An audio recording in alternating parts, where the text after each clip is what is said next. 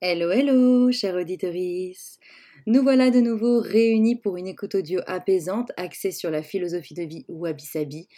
Comme vous le savez, un art de vivre japonais qui a envahi l'univers de la maison depuis les précédents confinements. Et une fois n'est pas coutume, je vous invite à prendre place confortablement dans le salon bienveillant de bien chez soi. Une tasse de thé réconfortante vous attend. Il y a aussi quelques biscuits secs, histoire de passer un doux moment en ma compagnie, en notre compagnie, bref, de prendre le temps de faire une pause. D'ailleurs, je ne sais pas si vous l'avez remarqué, le son est bien meilleur ici et ce n'est pas pour rien. J'ai eu la chance de recevoir un magnifique micro pour mon anniversaire, alors je suis plus qu'impatiente de vous enregistrer les futurs épisodes avec lui.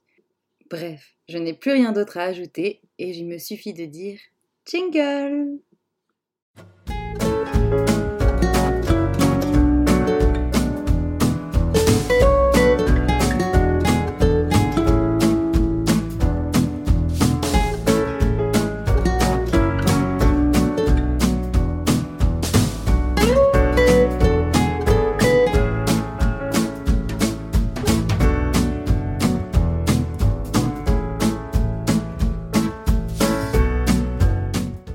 Hey hey Nouvel épisode, nouvelle plongée dans le monde poétique du wabi-sabi. Et cette fois, on s'intéresse à un lien très important dans la philosophie, à savoir le lien qui existe entre le wabi-sabi et Mère Nature. Cette relation, elle est fondamentale pour la compréhension de la philosophie parce qu'elle est très très, mais alors profondément, vraiment profondément inscrite dans les traditions du pays donc je me devais de vous en dire plus. Et j'avoue que lorsque j'ai fait mes recherches, j'ai été surprise de voir le culte que vous, les Japonais, à la nature. Je peux vous dire qu'ici en Occident, on est loin du compte, mais alors vraiment très loin du, compte. Excusez-moi, je commence déjà à bégayer, ça, s'annonce mal. D'autant que, actuellement, dans nos vies, on est plutôt attiré par la nature pour les mauvaises raisons. C'est-à-dire que souvent, on vit une vie effrénée, on ne s'arrête jamais, il faut toujours faire plus, toujours faire mieux, être à la pointe de tout, avoir les dernières choses qui sont sorties, et souvent, on oublie à quel point c'est important de ralentir. Et c'est pour ça qu'actuellement, lorsqu'on se retrouve dans la nature, on a l'impression qu'elle est ultra ressourçante. Mais si on a cette sensation, c'est souvent parce qu'on est dans un monde de précipitation. Et c'est pas les bonnes raisons pour se ressourcer. Parce que l'environnement naturel, certes, il nous apaise, mais il nous aide à comprendre pourquoi notre rythme de vie actuel n'est pas en accord avec ce que nous sommes. Et oui, je suis désolée de vous l'apprendre, mais c'est le cas. Du coup, je vais vous montrer à quel point il faut s'inspirer de la nature pour adopter le wabi-sabi et surtout pourquoi cette nature est devenue la muse d'une telle philosophie. Et pour ça, il va falloir que je prenne le temps de vous décrire le lien délicat qui existe entre le concept wabi-sabi et la nature. Encore une fois, si c'est si délicat à expliquer, c'est parce qu'en fait il s'agit plus d'une pensée, d'un ressenti, d'une poésie, finalement de quelque chose d'impalpable qui trouve source dans nos esprits plus que dans quelque chose que l'on peut toucher, que l'on peut voir. Comme je le disais un peu plus tôt, le wabi-sabi trouve sa beauté dans l'imperfection, mais pas n'importe laquelle. Il s'agit de l'imperfection liée au cycle naturel des choses, au temps qui passe, et non l'imperfection qui est le fruit d'une intervention humaine. Et justement, c'est là que réside le lien entre le wabi-sabi et la nature. Parce que finalement, la nature, elle n'a pas besoin de nous. Elle évolue sans tenir compte de nous. Et nous, les humains, on ne peut que se plier à ses exigences. D'ailleurs, si on s'intéresse de près à la définition de la, de la nature dans les dictionnaires, notamment si je prends celle du Robert, il est question de ce qui dans l'univers se produit spontanément, sans intervention de l'homme. Au final, tout ce qui existe sans l'intervention humaine. Du coup, on comprend un peu mieux comment la nature est devenue une muse pour le wabi-sabi. Surtout que cet art de vivre, il est là aussi pour révéler la vraie beauté des choses et éviter tout ce qui est artificiel ou encore éviter toute la surenchère.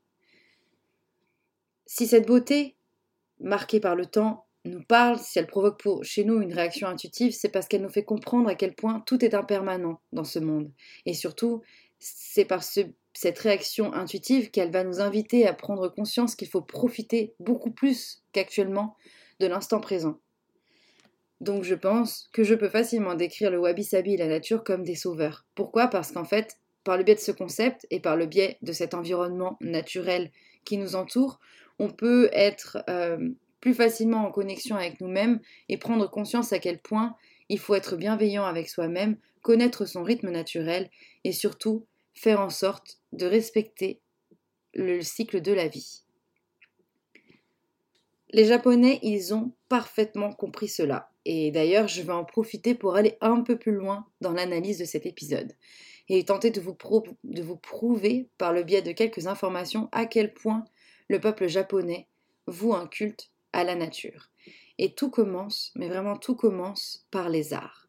Il faut savoir que l'affinité que nous, ce peuple, avec l'environnement naturel qui l'entoure, dure depuis des années, des siècles, vraiment depuis la nuit des temps. Et comment je le sais? Parce qu'en fait, dans la littérature ou le monde des arts, on peut retrouver d'anciens écrits et d'anciennes compositions qui mettent en lumière à quel point la nature est précieuse.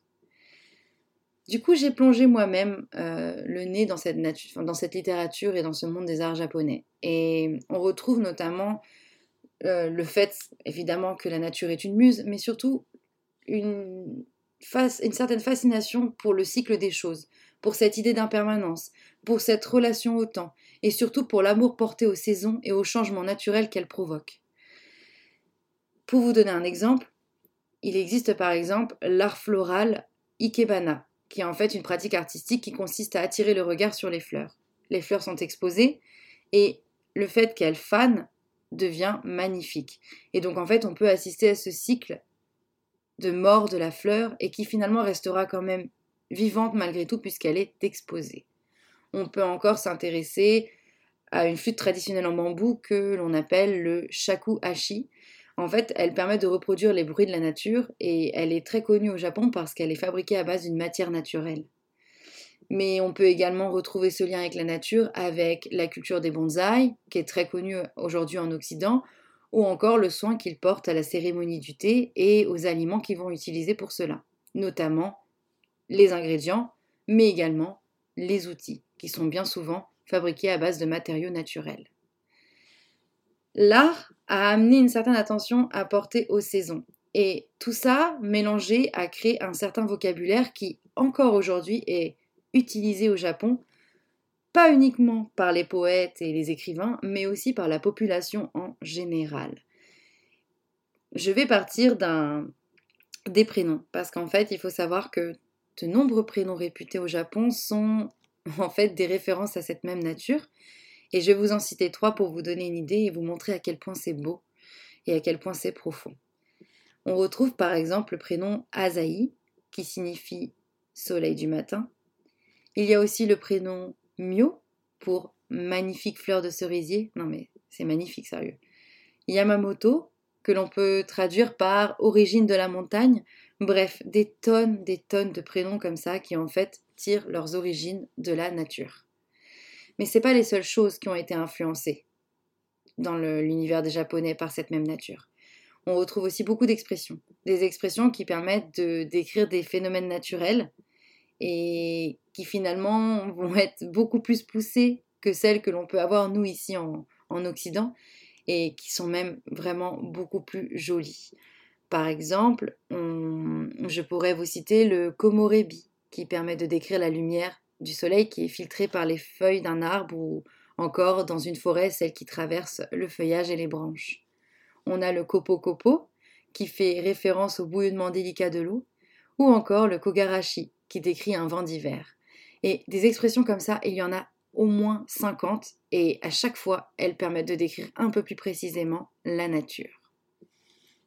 Et franchement, quand on se rend compte de cela, du fait que la nature a influencé les pratiques, la littérature, le monde des arts, les prénoms, la culture, le vocabulaire, on peut se rendre compte à quel point, mais vraiment à quel point nous, on n'y porte pas suffisamment d'attention. Quand nous, on va être en forêt, on va pas forcément s'arrêter sur la lumière qui traverse le feuillage des arbres. Ou encore, lorsqu'on se balade dans la rue, on va peut-être jeter un coup d'œil au ciel, mais on ne prend pas le temps de regarder les nuages bouger, ou de profiter d'une petite brise fraîche, Généralement, on a tendance à aller beaucoup trop vite et on ne perçoit pas du coup la beauté de toutes ces choses qui font partie de notre quotidien et surtout qui vont avoir un impact sur notre personne, que ce soit par le biais de l'esprit ou par le biais des sens. Quoi qu'il en soit. Si le wabi-sabi est si proche de la nature, comme je vous le disais, c'est parce qu'il est en lien avec le facteur temporel, avec l'intemporalité. Voilà pourquoi les saisons sont si importantes. Et elles sont tellement importantes, pardon, elles sont tellement importantes qu'il existe des rituels dans le pays pour chaque saison. Et justement, dans ces rituels, j'ai pu euh, un peu me plonger dedans et franchement, c'est magnifique parce qu'on se rend compte à quel point la population japonaise prend le temps de profiter de la beauté éphémère des choses et de tout ce qui est amené par une saison, et tout cela de manière positive. Finalement, cette beauté éphémère, elle nous invite à ralentir pour prendre conscience de l'environnement, afin de percevoir à la fois sa fragilité et sa force. Par exemple, les Japonais vont célébrer la saison des fleurs de cerisier au printemps et ils vont, par exemple, organiser des soirées Anami. J'espère que je prononce bien les mots depuis le début. Mais ces soirées Anami, en fait, c'est des soirées que l'on passe seul ou à plusieurs à contempler la floraison des arbres. Et franchement, je trouve ça dingue parce que je me serais jamais dit, tiens, je vais inviter mes amis pour faire une soirée Anami et observer la floraison des arbres. Bref, je continue. En été, il est question de promenade au cœur de la nature, que ce soit le long d'une rivière, dans une forêt, dans un parc, peu importe. En tout cas, en été, on célèbre la nature, en se promenant, en profitant de festivals, de fêtes, bref, on s'amuse et on profite de la douce saison et de ces longs jours d'été.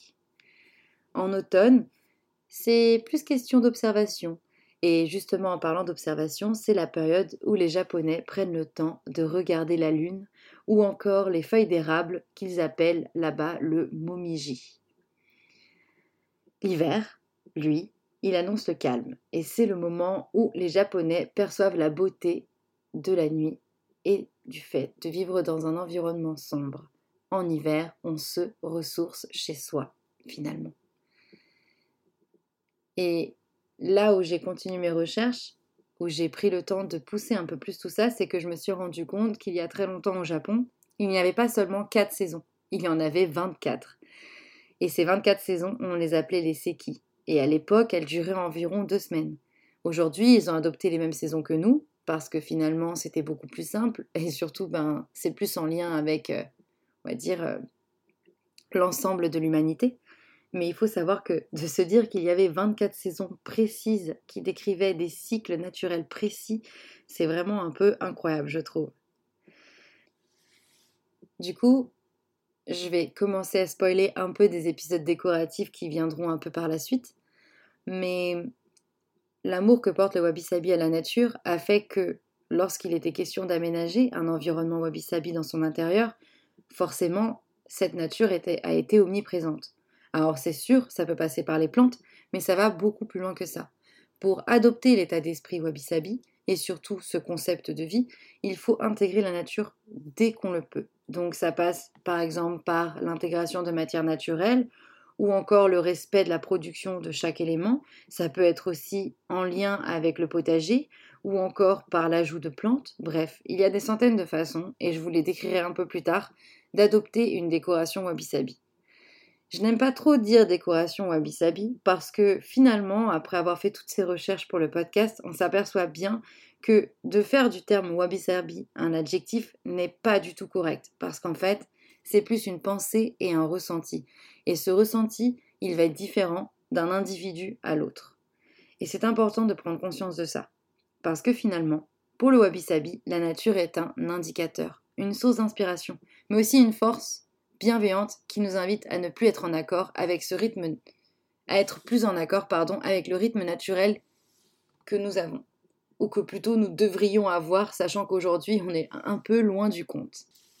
Actuellement, on vit dans un monde où le culte de la rapidité et du matériel ne fait que grandir. Si on regarde un peu autour de nous, on passe notre temps scotché à nos écrans on s'éclaire à la lumière bleue, on est accro à la performance, on a envie de consommer toujours plus, ou plutôt on nous incite à consommer toujours plus, et bien souvent on oublie de nous écouter, enfin de s'écouter soi-même plutôt. En fait, on n'est plus du tout à l'écoute de notre corps et on fait bien souvent pas très attention à nos besoins. Et finalement, j'ai envie de dire que la vie c'est une saison et qu'il faut la respecter. Et cette philosophie qu'est le Wabi Sabi, elle nous aide à apprécier tous les aspects de notre vie, tous les passages, toutes les périodes, tout ce qui est en lien avec nous-mêmes dans la bienveillance, la plénitude ou encore l'humilité. En fait, on retire l'artifice, on retire ce qui n'est pas utile pour ne conserver que l'essentiel. Et l'essentiel, ça passe par quelque chose qui est éphémère. Et évidemment, le lien entre le wabi-sabi et sûrement actuellement l'intérêt qu'on lui porte, c'est pas pour rien. Je pense que c'est vraiment parce que la pandémie qu'on a vécue et les confinements que l'on a pu traverser nous ont permis de constater à quel point il était important de ralentir, d'être conscient de ses besoins, d'avoir un rythme plus propice à la relaxation et surtout de prendre soin de l'environnement qu'est notre maison, notre appartement, bref, le lieu où nous vivons. Et je prendrai le temps de parler de ce, de ce lien et de cette importance, parce qu'en fait, je pense qu'aujourd'hui, si on ressent le besoin de s'intéresser au wabi-sabi, c'est également parce que l'on a foncièrement besoin de ralentir. Et je pense que je vais consacrer un épisode à cela. Et je vous montrerai un peu plus tard à quel point notre société, notre société actuelle n'est pas en accord avec ce que nous sommes. Enfin bref. En attendant, cet épisode sur le lien entre le wabi-sabi et la nature est terminé. J'espère qu'il vous aura plu, que vous avez pris soin de, de prendre du temps pour vous pour l'écouter. Et je prends le temps également de vous remercier d'être là à chaque fois qu'un nouvel épisode sort. Et si jamais vous aimez me retrouver et si vous aimez mon contenu, je vous invite à continuer les recherches ou à poursuivre votre euh, intérêt pour le wabi-sabi en me rejoignant sur mon blog chez viviane.fr ou encore sur mon Instagram qui est également chez viviane.fr. En attendant, vous pouvez toujours liker, partager, vous abonner ou encore en parler autour de vous. Cela m'aidera à le faire grandir et surtout ça m'aidera à vous proposer une quatrième saison qui j'espère sera tout aussi intéressante. Moi je vous dis profitez de vous, prenez le temps d'observer la nature, essayez de profiter du vent qui passe, du bruit de l'eau et de tous ces éléments qui nous entourent. Et je vous dis à dans deux semaines pour un nouvel épisode. Bye